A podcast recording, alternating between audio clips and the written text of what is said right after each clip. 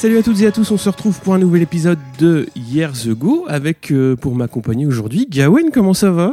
Bah ça va et toi? Bah ça va bien.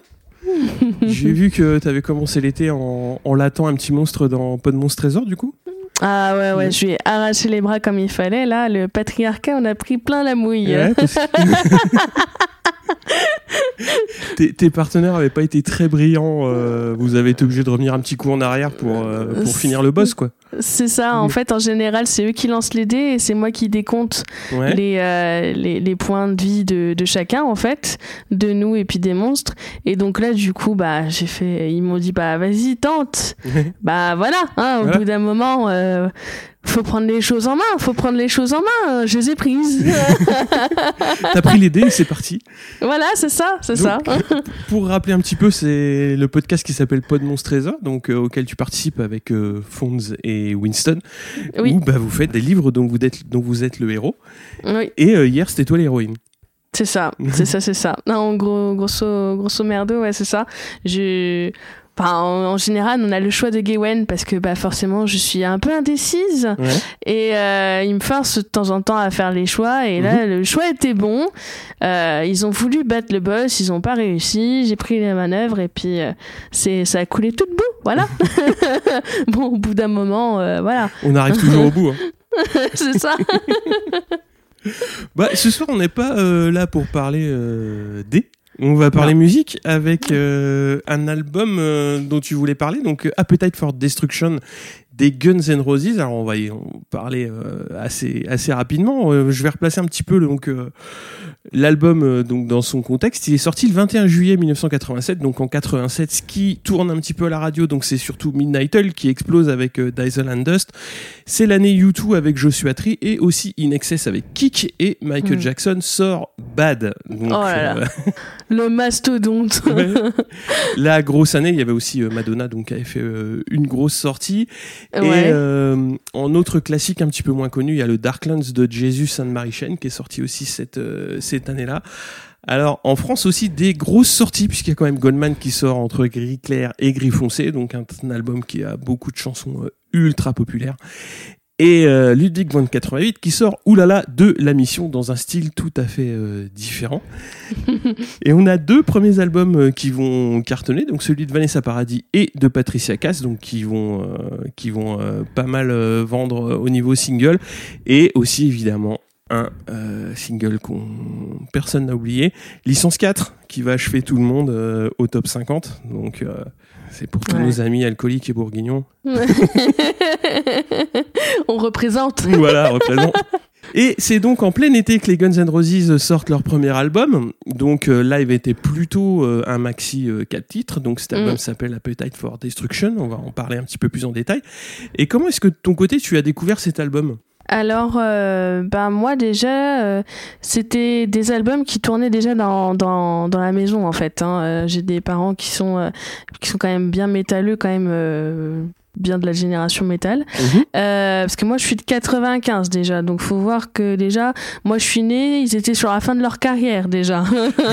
en tant que tel. Donc euh, j'étais vraiment euh, vraiment à, à côté de tout ça quoi.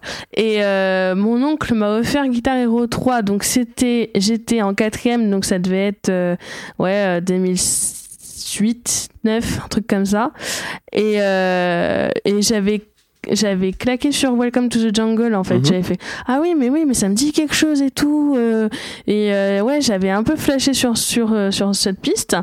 Et euh, du coup après je suis rentrée chez mes parents et j'en avais parlé et tout ça j'ai fait waouh mais c'est trop bien et tout et après mon père m'a fait attends Tiens, découvre, ma fille, découvre.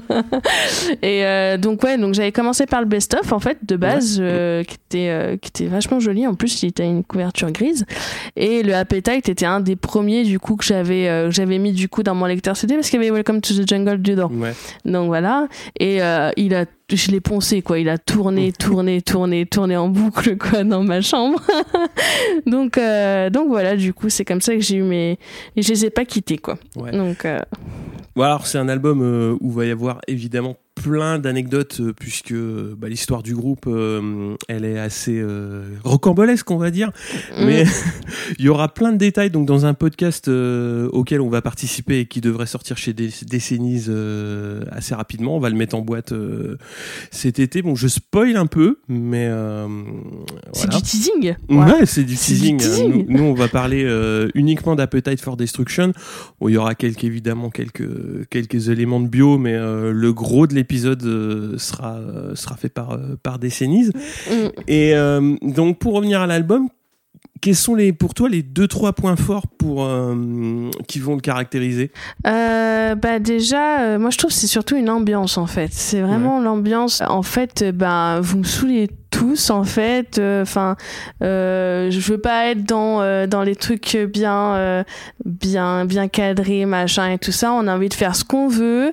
Dans- en fait, j'ai l'image de quelqu'un qui prend une table et qui la fait valser, tu vois. Mhm. C'est c'est vraiment un mood comme ça où bah, ils font ce qu'ils veulent et euh, moi je sais que ça ça me rappelle ce mood là aussi bah, typique de l'adolescence aussi hein, forcément et euh, et ouais non c'est vraiment cette euh, cette envie ouais de de, de faire ce qu'on veut et tout c'est assez euh, galvanisant enfin tu vois ce que je veux dire? Ouais, c'est euh, assez libéré. Enfin, Ouais, de casser des chaînes, tu vois, c'est vraiment. euh, euh, on- je m'en fous de ce- les répercussions et de ce que les autres peuvent penser. C'est. euh, voilà. ouais, c'est. euh, ouais. Après, ça va rejoindre vachement l'histoire du groupe parce que bon, le groupe va quand même avoir pas mal d'influence entre le, le hard, le glam, euh, le punk aussi. Et Mm. euh, ce qui est assez, euh, ce qui est assez étonnant, c'est qu'ils vont réussir à, à casser un petit peu un plafond de verre qui était au-dessus des bah, de tous les groupes qui étaient à Los Angeles, qui avaient un succès forcément euh, sur le secteur, mais qui n'arrivaient pas nécessairement à avoir un très gros succès au niveau national. Et euh, je pense que les Guns, là où ils vont, euh, alors ça, on y reviendra un peu plus tard, parce que ça va pas se faire du jour au lendemain, mais ils vont réussir à passer un cap que d'autres n'ont pas réussi à, à franchir, quoi. Et c'est ça qui est assez, euh, assez euh, atypique dans Bah oui. dans ce disque-là. Après. Le, le, moi, le point qui m'a vachement euh, impressionné, c'est euh, une impression de cohésion donc qui transparaît du groupe. Mm. On a vraiment l'impression d'avoir un, un groupe qui joue dans le sens où euh, chacun va apporter euh, son son petit plus. Bon, bah le chant de- d'Axel Rose, forcément, il est assez euh, assez reconnaissable, on va dire. Non, ouais, oui. Mais euh, typiquement, Duff euh, à la basse, euh, c'est pas juste un bassiste. euh, Non. c'est pas juste un simple bassiste quoi c'est ça qui est intéressant parce que euh, moi j'ai toujours enfin j'ai pas toujours vu les Guns comme ça mais la première approche des Guns pour moi c'était Axel et Slash Mm. et des gens autour et euh, quand on écoute Appetite on se rend compte que au départ c'était beaucoup plus que ça c'était vraiment cinq mecs qui faisaient de la musique ensemble Ouais. et qui avaient des idées euh, euh, forcément euh, très très très intéressantes à coucher sur disque mais c'est cette cohésion moi qui m'a qui m'a vraiment sauté sauté au visage dans, le- dans le sens où euh, dans les morceaux, t'as toujours, euh, t'as toujours évidemment le solo de Slash qui va, euh, qui va sortir du, du lot et se détacher, mais chacun va avoir un petit moment pour, euh, pour, euh, pour, ouais, pour s'exprimer. J'ai trouvé que c'était Mm. assez, euh, assez intéressant. Oui, oui, il n'y a, y a pas euh, un qui va se cacher derrière les autres, en fait. La, ouais, comme tu dis, la, la basse, elle n'est pas, euh, elle est pas si effacée que des autres morceaux, des fois, euh, enfin, des autres groupes. Donc, euh, et puis, puis c'est un. euh, puis quand tu t'intéresses plus à la personnalité de Duff, mais ça, Ouais. on en reparlera dans. dans dans Décennies, c'était quand même quelqu'un, enfin, je pense que il doit être hyper intéressant à, discuter avec, rien qu'au niveau musique, parce que c'est un monstre, hein, vraiment. Donc, euh, Ouais, l'autre point euh, qui, qui va aussi euh, avec, euh, avec l'ouverture du disque, c'est euh, évidemment énormément d'énergie qui se dégage euh, du, du groupe, dans le sens où euh, on sent énormément... euh, alors, violence, ça serait un peu bizarre de dire ça, parce que je trouve pas vraiment que ce soit euh, euh, violent. ouais. Mais euh, ouais, il y a vraiment de la rage et comme tu le Mm. disais, il y a vraiment une envie de de montrer qui on est et de de poser de poser assez vite les bases du du disque. Et euh, Ouais.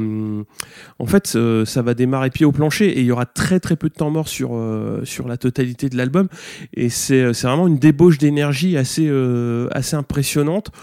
Dans le sens où euh, bah, c'est leur premier album, donc comme, euh, comme je l'ai dit, et euh, à l'époque ils sont pas connus, donc pour avoir des moyens euh, d'enregistrement, donc évidemment des heures de studio, etc., etc. Bon, ils sont signés chez GFN, donc qui est Mm. quand même une, une grosse maison de disques. Bah, faut avoir des bonnes chansons et faut avoir le temps de les, de les mettre en place, quoi. Et euh, cette énergie, moi, je trouve qu'elle est assez, euh, assez euh, palpable au niveau de, au niveau du disque, quoi. Ah oui, oui, je suis d'accord parce qu'en plus c'est, bah, c'est leur marque de fabrique, tu vois, c'est, euh, c'est un truc. euh, il- en plus, ils sortaient juste de l'adolescence aussi. Ouais. Enfin, Mm. c'était vraiment euh, des, ouais, c'est. Et puis tu vois, j'avais les mots pétillant dans la tête, mais Mm. pétillant, c'est pas assez fort, tu vois. Ouais.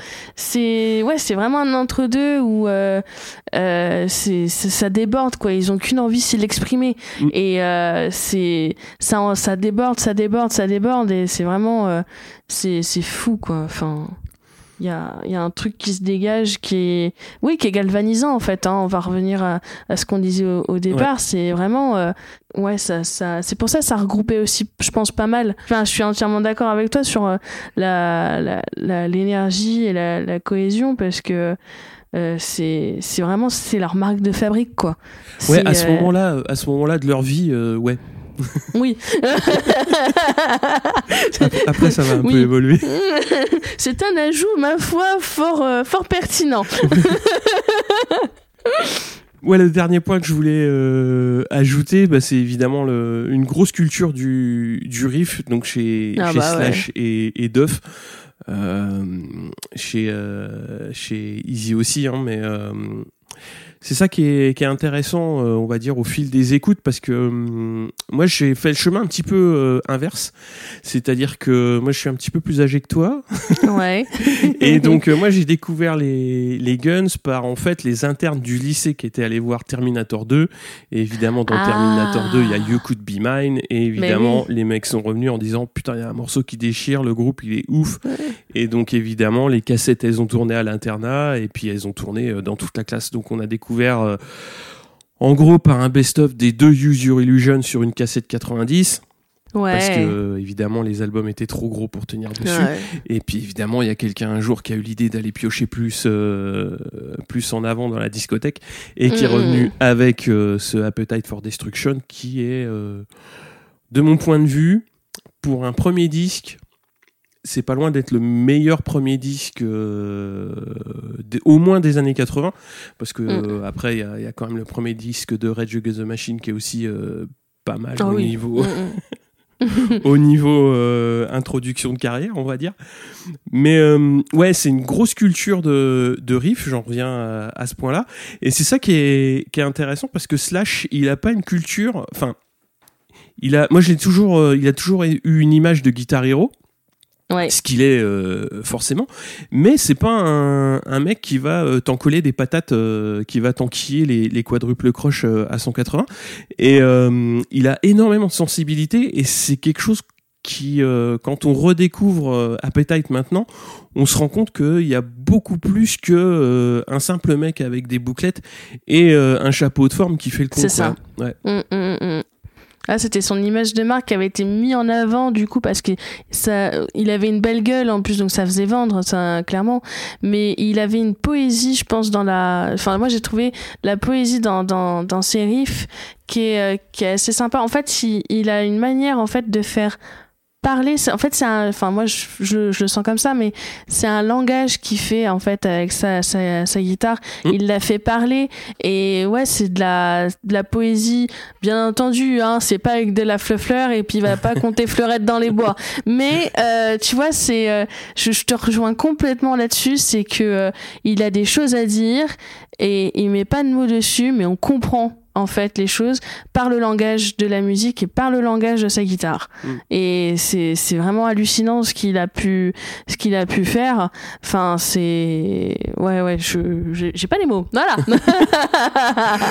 Moi, je- j'avais juste à rajouter aussi sur, euh, bah, sur euh, Duff McKagan, hein, qui, est, euh, qui est à la basse et qui est un petit peu euh, plus en retrait, mais qui est quand même là pour, euh, pour vraiment bien appuyer les mélodies. Mm. Et euh, il a un jeu de basse euh, hyper riche. Bon, on en reparlera un petit peu plus tard sur, euh, sur un morceau que tu as choisi. Et euh, tout en collant euh, très, très, euh, très, très, de manière très proche au, au solo de Slash. quoi. C'est un duo qui, qui fonctionne très, très bien dès ce premier Mm. disque. Bon, après, c'est pas, c'était pas leur coup d'essai, hein, parce qu'ils avaient déjà euh, traîné dans dans d'autres groupes euh, précédemment. Mais euh, c'est vraiment un, un duo. euh, assez euh, assez étonnant dans le sens où le bassiste en général est plus proche du batteur et là Oui. euh, je le trouve ouais un peu plus proche de Slash ouais. On a une connivence en fait. Mm. Enfin, euh, déjà, enfin quand tu, tu connais le lore derrière, tu vois qu'ils sont quand même euh, ils sont quand même très proches les Mm. deux. Hein. Déjà, ils s'entendent à, à merveille et la connivence en fait se, se ressent justement dans leur dans leur mélodie en fait. Mm. Et euh, enfin, je suis entièrement d'accord avec toi. C'est que euh, ils, ils ont cette euh, c'est une osmose musicale en fait.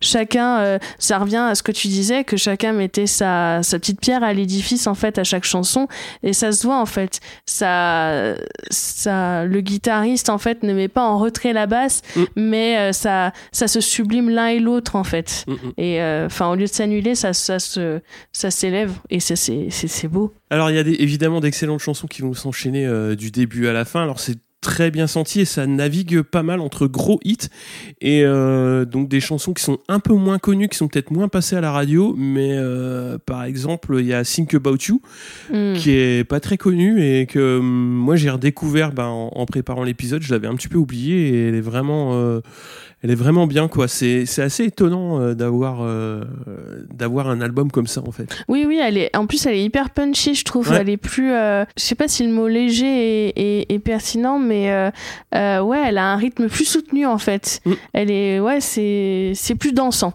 Ouais. Enfin, je trouve. Ouais. Donc, ouais, ouais, elle est top. Euh, moi, je trouvais aussi qu'il y avait euh, une cohérence. Donc, il y a une cohésion, ça c'est Mm. indéniable, mais il y a une cohérence au niveau des morceaux aussi. Mm. C'est-à-dire qu'en fait, euh, chaque, euh, chaque chanson a une personnalité, a une identité et elle veut dire quelque chose. Euh, on comprend très bien, on peut la reconnaître en fait. C'est-à-dire que tu l'enlèves, tu l'enlèves de l'album, tu vas savoir que ça va, être- ça va faire partie de cet album, mais tu vas la reconnaître, tu vas pouvoir mettre un nom dessus. Mhm. Et, euh, et parce que moi, ce que j'aime pas des fois dans les, dans les albums de musique, c'est que tu écoutes et tout se ressemble. Tu vois ce que Mhm. je veux dire? Mhm.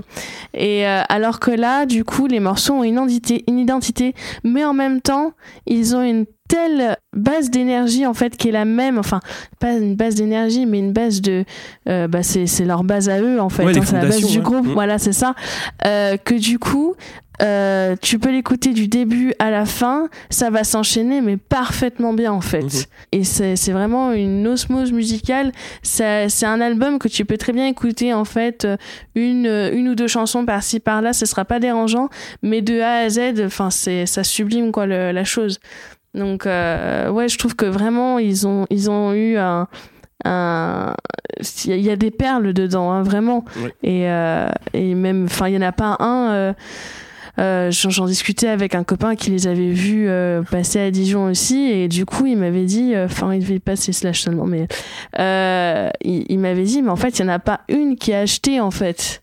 Tellement elle est, elles sont vraiment elles sont vraiment uniques et euh, ouais il y a, y a une osmose de, de tout ça en fait Mhm. et euh, ça fait partie d'un tout Ouais, alors ce qui est euh, marrant, c'est que en, en cherchant un petit peu de, des infos donc sur euh, sur comment le disque est vu euh, maintenant, il est souvent vu, bah évidemment donc comme euh, fondateur, on va dire du d'un- d'une certaine idée du rock euh, à la fin des années 80, mais il est souvent vu comme un disque un petit peu too much où il y a des morceaux qui sont peut-être un petit peu trop longs, où il y a des points en trop, où il y a des minutes en trop, où il y a euh, où il y en a peut-être un petit peu trop, où il y a la la chantilly plus la fraise Mm. plus tout ce que tu veux. Et euh, alors je suis un petit peu d'accord sur certains points, mais euh, en recontextualisant, quand tu connais un petit peu l'histoire des Guns à cette époque-là, c'est euh, la chance à pas rater quoi. ouais Donc ils peuvent pas, euh, ils peuvent pas se dire ah ben ce pont là on le met pas parce qu'on n'est pas sûr. Ah ben ça on le fait pas parce qu'on n'est pas sûr. Cette chanson là on la met pas parce qu'on n'est pas sûr. Ils ont tellement douté en amont, ils ont tellement mis du temps à se trouver que Mm, mm. une fois qu'ils ont trouvé le, le groupe pour faire le disque qu'ils voulaient faire tous ensemble, ils ont tout mis quoi.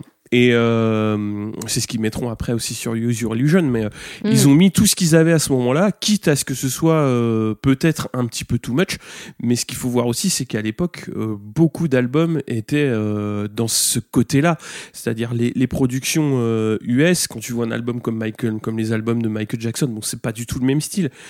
Mais les prods, les prods US à ce moment-là, c'est très flamboyant. Il y en a beaucoup. Il y a Mm. énormément de choses. Donc les Guns, ils ont fait euh, évidemment leur style, mais aussi dans le mouvement de l'époque, quoi. Donc Bien sûr. je comprends un petit peu ce- cette remarque sur euh, le côté un petit peu too much, mais c'était l'époque qui voulait ça, je pense.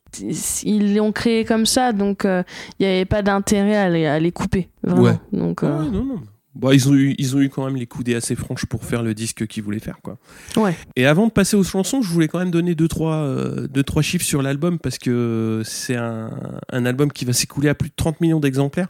Donc c'est quand même un des, un des disques les plus vendus euh, au monde. Alors Mhm. le disque a eu énormément de mal à décoller dans le sens où Geffen euh, euh, va, va avoir un petit peu. Déjà, ils vont pas réussir à l'imposer sur MTV et c'est euh, c'est un petit peu la chaîne qui fait la pluie et le beau temps euh, sur, euh, sur les, les groupes, on va dire, sur les succès de- des uns et des autres. ah, surtout cette époque-là, en plus, il C'est y avait ça. que ça, Ouais. hein, en plus. hein, donc, euh, Et donc Geffen va quand même réussir à, à, à convaincre MTV de le passer Welcome to the Jungle et bah, il va y avoir une adhésion assez, assez rapide. Alors le disque va, va mettre un an à se vendre à 200 000 exemplaires, ce qui est... qui est un petit peu, on va dire, dans la, dans la norme des groupes de ce style-là euh, à cette époque-là. C'est-à-dire qu'ils ont un succès local à, hmm. à, à Los Angeles, ils, sont, ils ont une notoriété à Los Angeles, et petit à petit, au fil des tournées locales, ils, ils, ils travaillent leur, euh, le- leur public, enfin l'expansion de leur public. Mais effectivement, le côté MTV va vraiment, euh, va vraiment pousser, pousser l'album, et ils seront numéro un au Billboard, donc en août 88, c'est-à-dire un an après la sortie de l'album, donc ce qui est euh, maintenant euh, pff, complètement euh, incroyable, c'est-à-dire tu Ouais. sors un album maintenant et t'attends un an avant que avant qu'il ait du qu'il ait vraiment du, du succès qu'il soit reconnu. Euh, maintenant euh, je crois que c'est Oh c'est impossible Ouais, ouais, ou alors faut que vraiment euh, la, la- ton album soit mis dans, dans une série de Netflix où Oui. tu vois que c'est fait un buzz en fait à ce Mm. moment-là quoi. Il y a beaucoup de choses qu'on a redécouvert en fait euh, qui datent de 4-5 ans parce que ça a été mis euh, ça a été mis dans des dans des productions quoi. Mm. Mais euh, sinon enfin tu tu vois pas ce succès là avec autant de, de décalage en fait avec la date de sortie. Enfin ça nous paraît euh, ça nous paraît désuet maintenant, c'est abusé. Ouais. Donc euh, on va passer au choix de morceaux et je voulais commencer avec Welcome to the Jungle donc qui ouvre l'album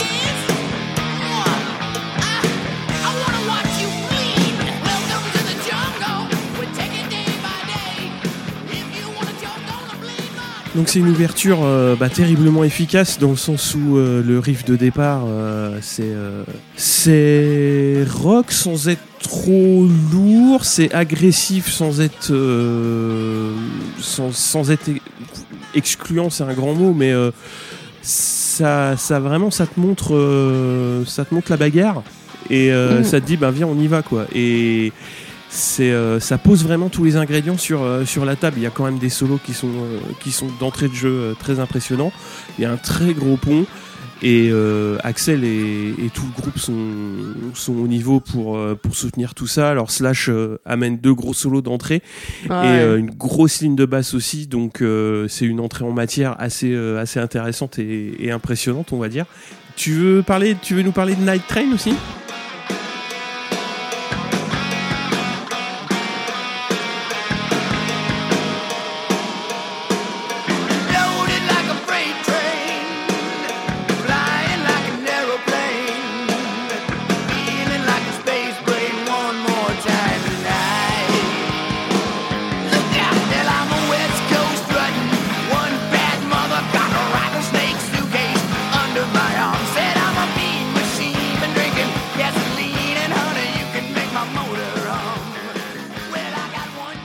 Alors après, moi, j'ai pas tout le, le, enfin, toutes les, les, les trucs complexes, etc. Parce que moi, je l'écoute. Mhm. Euh, moi, je trouvais que Night Train, elle était, euh, il y avait une énergie qui était assez, euh, assez singulière. Je l'écoutais beaucoup déjà moi dans ma chambre d'ado, et euh, elle avait, enfin. Elle avait cet aspect euh, justement un peu de train, tu sais, avec cette euh, cette énergie, enfin ce rythme un peu euh, tatan tatan tatan tatan. Mhm. Enfin, je trouvais que c'était, euh, ouais, elle était, elle je sais pas pourquoi en fait, euh, je l'avais découvert euh, euh, un peu tardivement en fait par rapport aux autres et euh, j'ai eu un gros coup de cœur pour celle-là. Donc euh, euh, voilà, j'ai pas grand chose à dire, c'est juste euh, voilà, c'est elle, elle a un- il y a un solo aussi de dingue dedans, enfin comme dans toutes en fait, Comme dans toutes, hein, voilà. et, euh, et ouais ouais, il y avait cette, cette notion de train que je trouvais qui était euh, qui était qui était assez sympa avec ce rythme. Donc euh, après moi c'est c'est mon point de vue et c'est comment je l'avais ressenti. Euh, donc est-ce que le je pense qu'il y a peut-être aussi le titre qui m'avait peut-être un peu influencé dedans. Mais euh, mais ouais ouais non, c'est euh, je sais plus de quoi elle parle par contre mais Bah, alors l'origine de celle-là, c'est euh, le Night Rain, qui est en fait un, un vin euh, très bon marché. C'est la villageoise. euh, ah, OK. et euh, donc ils ont un petit peu dérivé là-dessus, euh, parce que c'était de l'alcool euh, pas cher, et donc forcément, bah, vu qu'ils n'étaient pas beaucoup... ils n'avaient pas beaucoup de sous à l'époque, ils en consommaient beaucoup, et puis ils ont un petit peu transformé le titre, ils ont rajouté le train pour, pour donner ça, et puis, euh, et puis ils ont brodé, euh, brodé autour. Quoi. Mm. Ouais ouais. Et puis go. Chanson d'alcoolo, quoi. Ouais, bah la base quoi. voilà. Ouais, tu voulais nous parler aussi de Paradise City?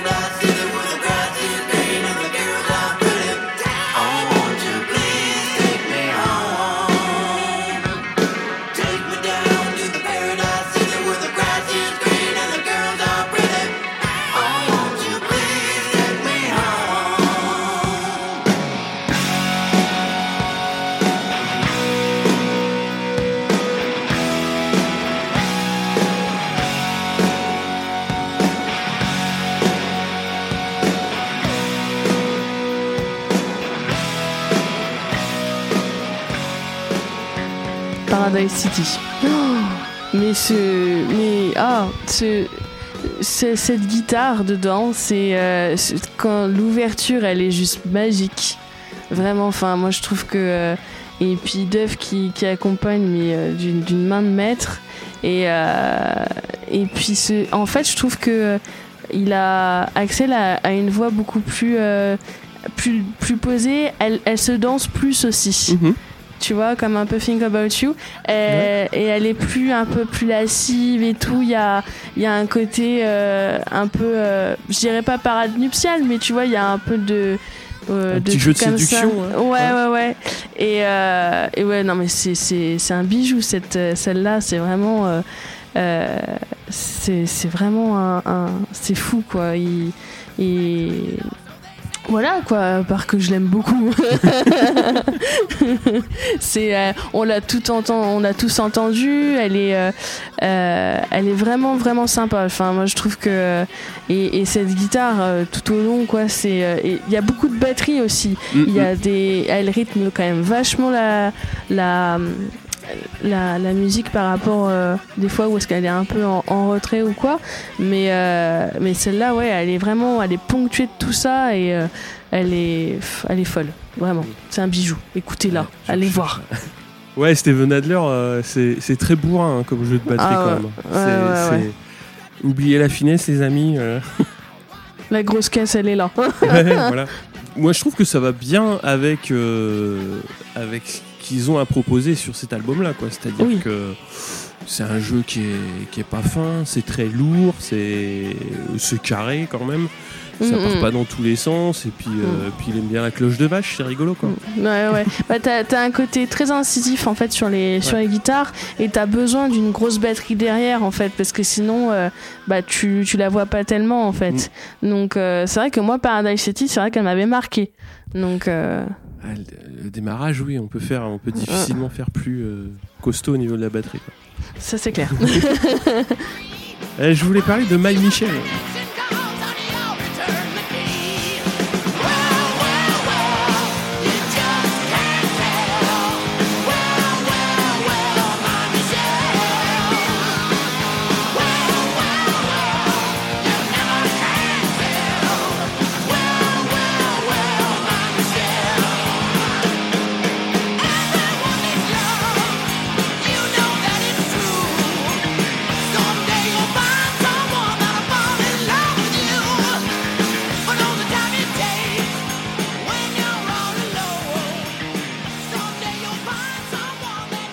Moi, j'aime bien aussi pour justement la ligne de chant euh, d'Axel. Mm, parce mm. que bon, il est toujours avec sa voix un petit peu, euh, un petit peu au perché criarde, euh, qui peut agacer certains au bout d'un certain temps, mais que euh, moi sur Appetite ça va. Après sur d'autres disques un petit peu plus tard, c'est un petit peu différent, on va Mm. dire. Mais sur. My Michel, j'aime bien parce que justement, il, il module un peu plus. Et puis on retrouve toujours, toujours ce qu'on aime. Et c'est une chanson qui est, qui est, qui est, euh, elle est quand même assez connue, mais elle est pas non plus ultra hit, quoi. Donc Ouais. euh, elle est pas passée beaucoup en radio. Et euh, moi, c'est une chanson que j'aime bien pour ça, Mm, mm, mm. parce que parce que bah, parce qu'on retrouve tout ce que tout ce qui fait les ingrédients de tout ce qui fait que ça fonctionne. Quoi. C'est une chanson qui est hyper efficace avec un refrain qu'on retient tout de suite et euh, qui, qui, mine de rien, moi au début je l'avais en tête j'avais euh, un- une chanson plutôt mid-tempo. Et en fait non ça va quand même assez vite. Et c'est assez euh, assez percutant aussi. Donc euh, moi j'aime bien pour ça. Et euh, bah, comme d'hab euh, c'est un petit peu dans, dans toutes les chansons des Guns il va y avoir un pont qui va être assez cassant au niveau du, du rythme et de l'ambiance. Mais ça va vite retomber sur ses pieds. Et euh, je trouve que c'est euh, c'est une proposition qui est intéressante aussi pa- parce que ils auraient très bien pu euh, justement ne pas travailler ces ponts-là, ces petites variations dans les morceaux. Et euh, bon, c'est sûr, après, ça fait euh, une, une petite marque de fabrique, on va dire. Oui, oui, oui. Mais sur My Michel, c'est une belle, une belle démonstration du truc, quoi. Oui, je trouve aussi qu'il a un débit de parole qui est quand même assez fou aussi dans celle-là, je trouve. Il chante hyper vite et il est compréhensible. Enfin, c'est. Moi, je trouve ça, ouais, elle est, elle est vachement cool. J'aime beaucoup aussi. Ouais, c'est une chanson qu'ils ont écrite pour une copine de Slash, je crois. Ouais. C'est euh, bah, pareil, c'est euh, une femme qui avait pas mal de problèmes dans, dans Ouais. ouais, qui avait pas mal de problèmes avec ses parents, qui était toxico et euh, Mm, mm. bah elle, elle, elle- pas qu'elle avait demandé, mais euh, elle aurait bien voulu avoir une chanson euh, qui parle d'elle. Et euh, au début, euh, je crois qu'Axel avait fait une chanson un petit peu plus douce. Et au Ouais. final, il a fait vraiment une, une chanson qui raconte sa vie, quoi, avec tous ses, toutes ses difficultés. Ouais. Et euh, elle l'avait bien, a priori, bien, bien accepté, quoi. C'est Oh, ce qui avait été dit, ouais. On va parler aussi de Rocket Queen.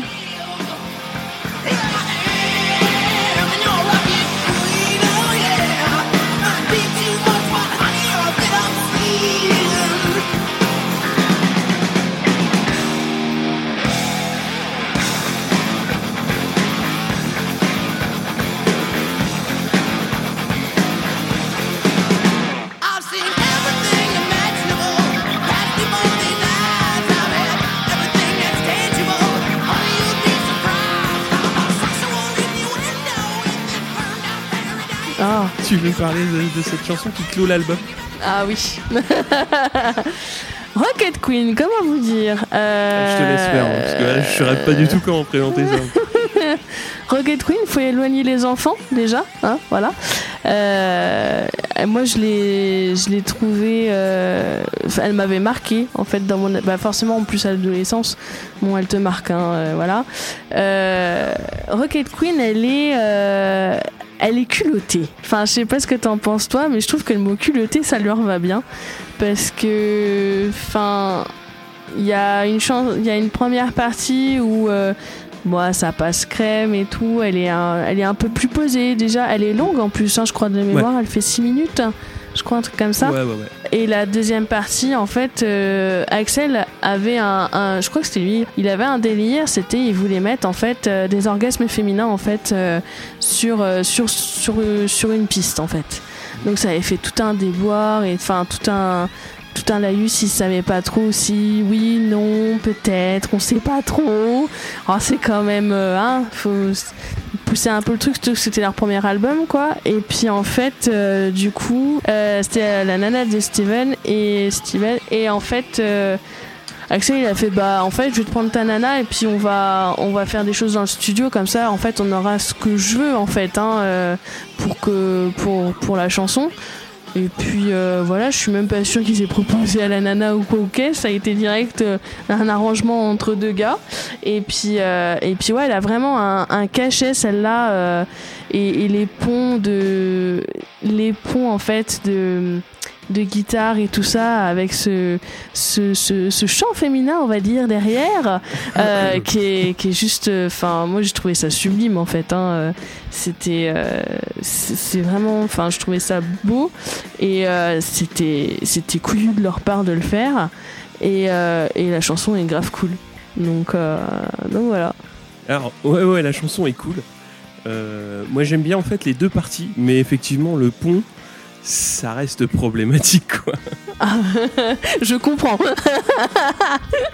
Parce que, bah, parce que a priori déjà, bah, après il y a toujours euh, dans ces euh, dans ces moments-là, euh, il y a toujours ce qui ressort et ce qui est ce qui transpire et ce qui ce qui est vrai, ce qui est faux. A priori, Mm. euh, ils avaient déjà essayé plusieurs fois et euh, Axel n'était pas content du rendu. ouais Et euh, donc effectivement, ils, ils ont demandé à, à la compagne de Steven Adler de, de jouer le jeu. A priori, euh, elle l'aurait fait pour une pizza et une bouteille de Jack Daniels. À Ah. savoir que à l'époque, euh, bon, les Guns N' Roses quand même, c'était énormément. Enfin, il y avait beaucoup de groupies autour du autour du groupe. ah bah oui C'était un groupe qui était connu pour avoir des stripteaseuses sur scène aussi, Mm, donc mm, c'était, euh, c'était, voilà, c'était. Pas- sulfureux je pense sulfureux, oui, voilà. Lu- lubrique, on peut dire aussi. ouais ouais Et ouais, mais je trouve que c'est un peu. Après, ça fait partie du disque. euh, Bon, elle a accepté de le faire. euh. A priori, Adler était pas au courant.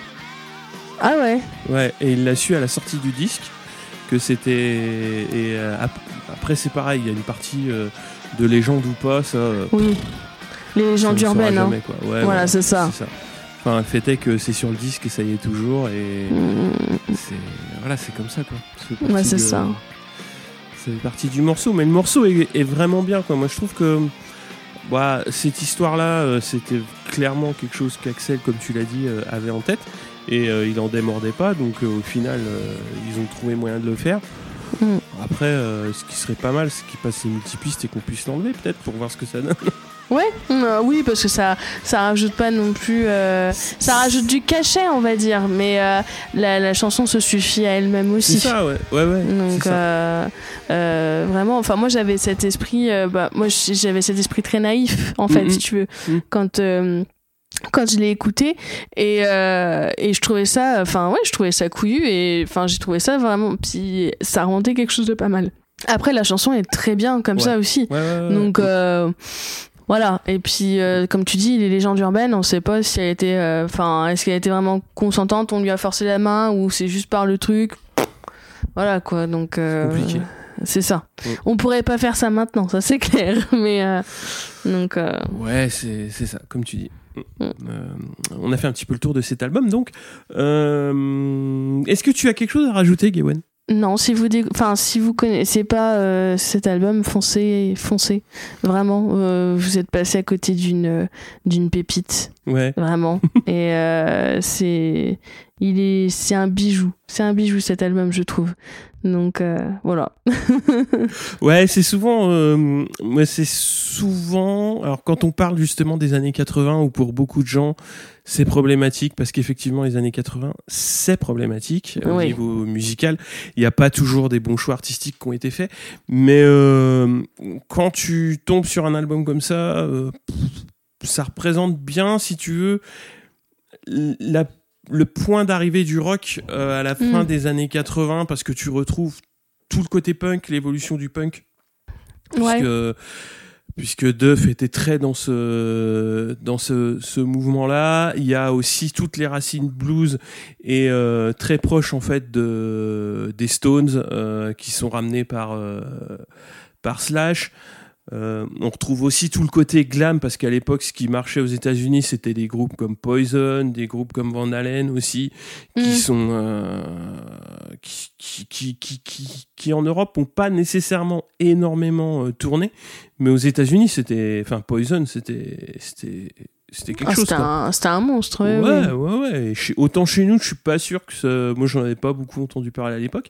Oh, c'était Mais- plus de niche quand même, hein, Ouais, ouais. j'avais l'impression. Et bon, les Guns, ils ont réussi à, ramener tout ça euh, dans l'entonnoir et à sortir un disque qui est quand même, euh, qui est quand même vachement, euh, vache, enfin, qui- est, qui est majeur pour moi euh, sur la fin des années 80, quoi. Dans un style, euh, il y a les Pixies et dans, enfin, moi sur la fin des années 80, je sortirais Pixies, R.E.M. et cet album-là des Guns, quoi. Dans Mm, trois mm, styles mm. totalement différents, Ouais, évidemment. ah, bah, complètement. Je suis- je suis entièrement d'accord. Gawen, Oui. euh, la suite des aventures, donc un épisode de Pod Monstre Trésor qui arrive bientôt. Bah, euh, ça dépendra de notre grand Manitou euh, Winston, mais en tout cas, c'est dans la boîte. Ouais. Euh, ouais, ouais, on est, euh, on est dessus. Donc, on a fini le, le Seigneur de l'ombre avec Gérard et Ouais. nous allons reprendre du coup une, une nouvelle aventure, euh, Mhm. ou peut-être en reprendre une, on ne sait pas. hein. Mhm. Hein, je laisse le teasing. Donc voilà, on a, on a changé de, on a changé de livre. On a bien rigolé encore. Est-ce que c'est étonnant, je ne sais pas. Avec euh, du euh, Earl Grey toujours. Ah, toujours, Toujours. toujours, toujours. On change pas une équipe qui gagne. Avec euh, Donc- euh, quelques glaçons et un nuage de lait. C'est ça. Un café latte frappé. ça. ouais. Bien frappé alors le café. Il frappe ta tête aussi le Ouais, lendemain c'est en ça. général. Donc euh, ouais ouais, euh, c'était sympa. Donc euh, on reprend tout doucement. euh, Donc donc voilà. Puis aussi prendre un peu de vacances aussi, hein, parce que l'année hein. Ouais l'année a pas été a pas été simple pour tout le monde. Donc euh, ça suit son cours, euh, tranquillou. Donc euh, donc voilà. Et aussi l'instant speakerine, puisque tu Ah, participes au, au backlog de Fonds et, et Winston. Oui, oui, oui. euh, Donc, euh, Fonzie et Winston ont un podcast, donc Backlog le podcast, qui parle de jeux vidéo, Ouais. Que euh, vous avez fait il y a deux ans et qui feront dans trois ans. Donc, Mhm. euh, voilà, c'est vraiment euh, le la backlog, euh, la grosse tour de jeux vidéo que vous avez, que vous avez jamais fait, en fait, c'est ça. Euh, et donc, euh, et donc oui, moi, je fais le pont en fait entre euh, entre le gros dossier, le gros thème du de- du mois, et puis euh, et puis la, la- les intros de ce qu'on ne parlera pas ce mois-ci, etc. Et euh, moi, je vais euh, je vais présenter en fait des œuvres qui vont être sur ce thème-là en fait, mais euh, dans le jeu vidéo en fait. Mhm. Donc ça peut être du film, ça peut être des vidéos YouTube, ça peut être des, ça peut être des bouquins. euh, Enfin euh, voilà quoi, c'est histoire de d'aller voir un peu plus loin euh, que tout ça. Et donc du coup j'ai fait l'instant speaking pour les garçons. Voilà, Voilà. on a fait le tour de toutes tes participations podcastiques. Et, euh, bah, merci beaucoup à toi, Gewen, euh, d'être venu pour parler euh, donc de Appetite for Destruction euh, de, des Guns N' Roses. Alors, à rappeler qu'il y a une réédition qui a été faite euh, donc en 2018 avec plein, plein, plein de bonus, avec un Oh. deuxième disque rempli de B-side. Il y a aussi une session à Sound, à Sound City euh, qui, est, qui est assez intéressante aussi avec plein de Mm, mm. versions acoustiques. euh, donc, euh, pour les fans des Guns, euh, c'est, je pense qu'il y avait aussi un très très gros, très très gros coffret qui avait été euh, édité Oh. à l'époque. Un Oh truc de fou. J'avais tellement bavé devant. Oh, J'étais encore en études, j'ai fait j'ai pas d'argent. ah ouais, mais il était fou ce coffret. hein. Ah ouais, j'ai vu que des photos. hein, mais, Ah là là, il y avait des photos, enfin il y avait des médiators Ouais. aussi, euh, des bandanas, Ah ouais, non une mais bouteille de Jack, il y une avait cuillère. ouais, il y avait des posters et tout, enfin dedans, mais c'était c'était le feu. Hein. Oh, il y avait des patchs et tout pour ta ta, ta veste en jean euh, que Mm. t'as pas sorti depuis. Mais euh, ah ouais non, c'était il était il était fou ce coffret. Oh là là, qu'est-ce que j'ai pu baver devant, mon dieu. Oh là là. Bon, on se quitte avec euh, un petit bout de Sweet Child O' Mine. Ouais, ouais, bah que- merci beaucoup aussi de ton invitation. Bah, merci à Hein toi. Merci beaucoup, beaucoup. C'était grave cool. voilà. Et puis, bah, bon été à toi. Merci à toi aussi. Et à, à bientôt. À Salut, bientôt. salut.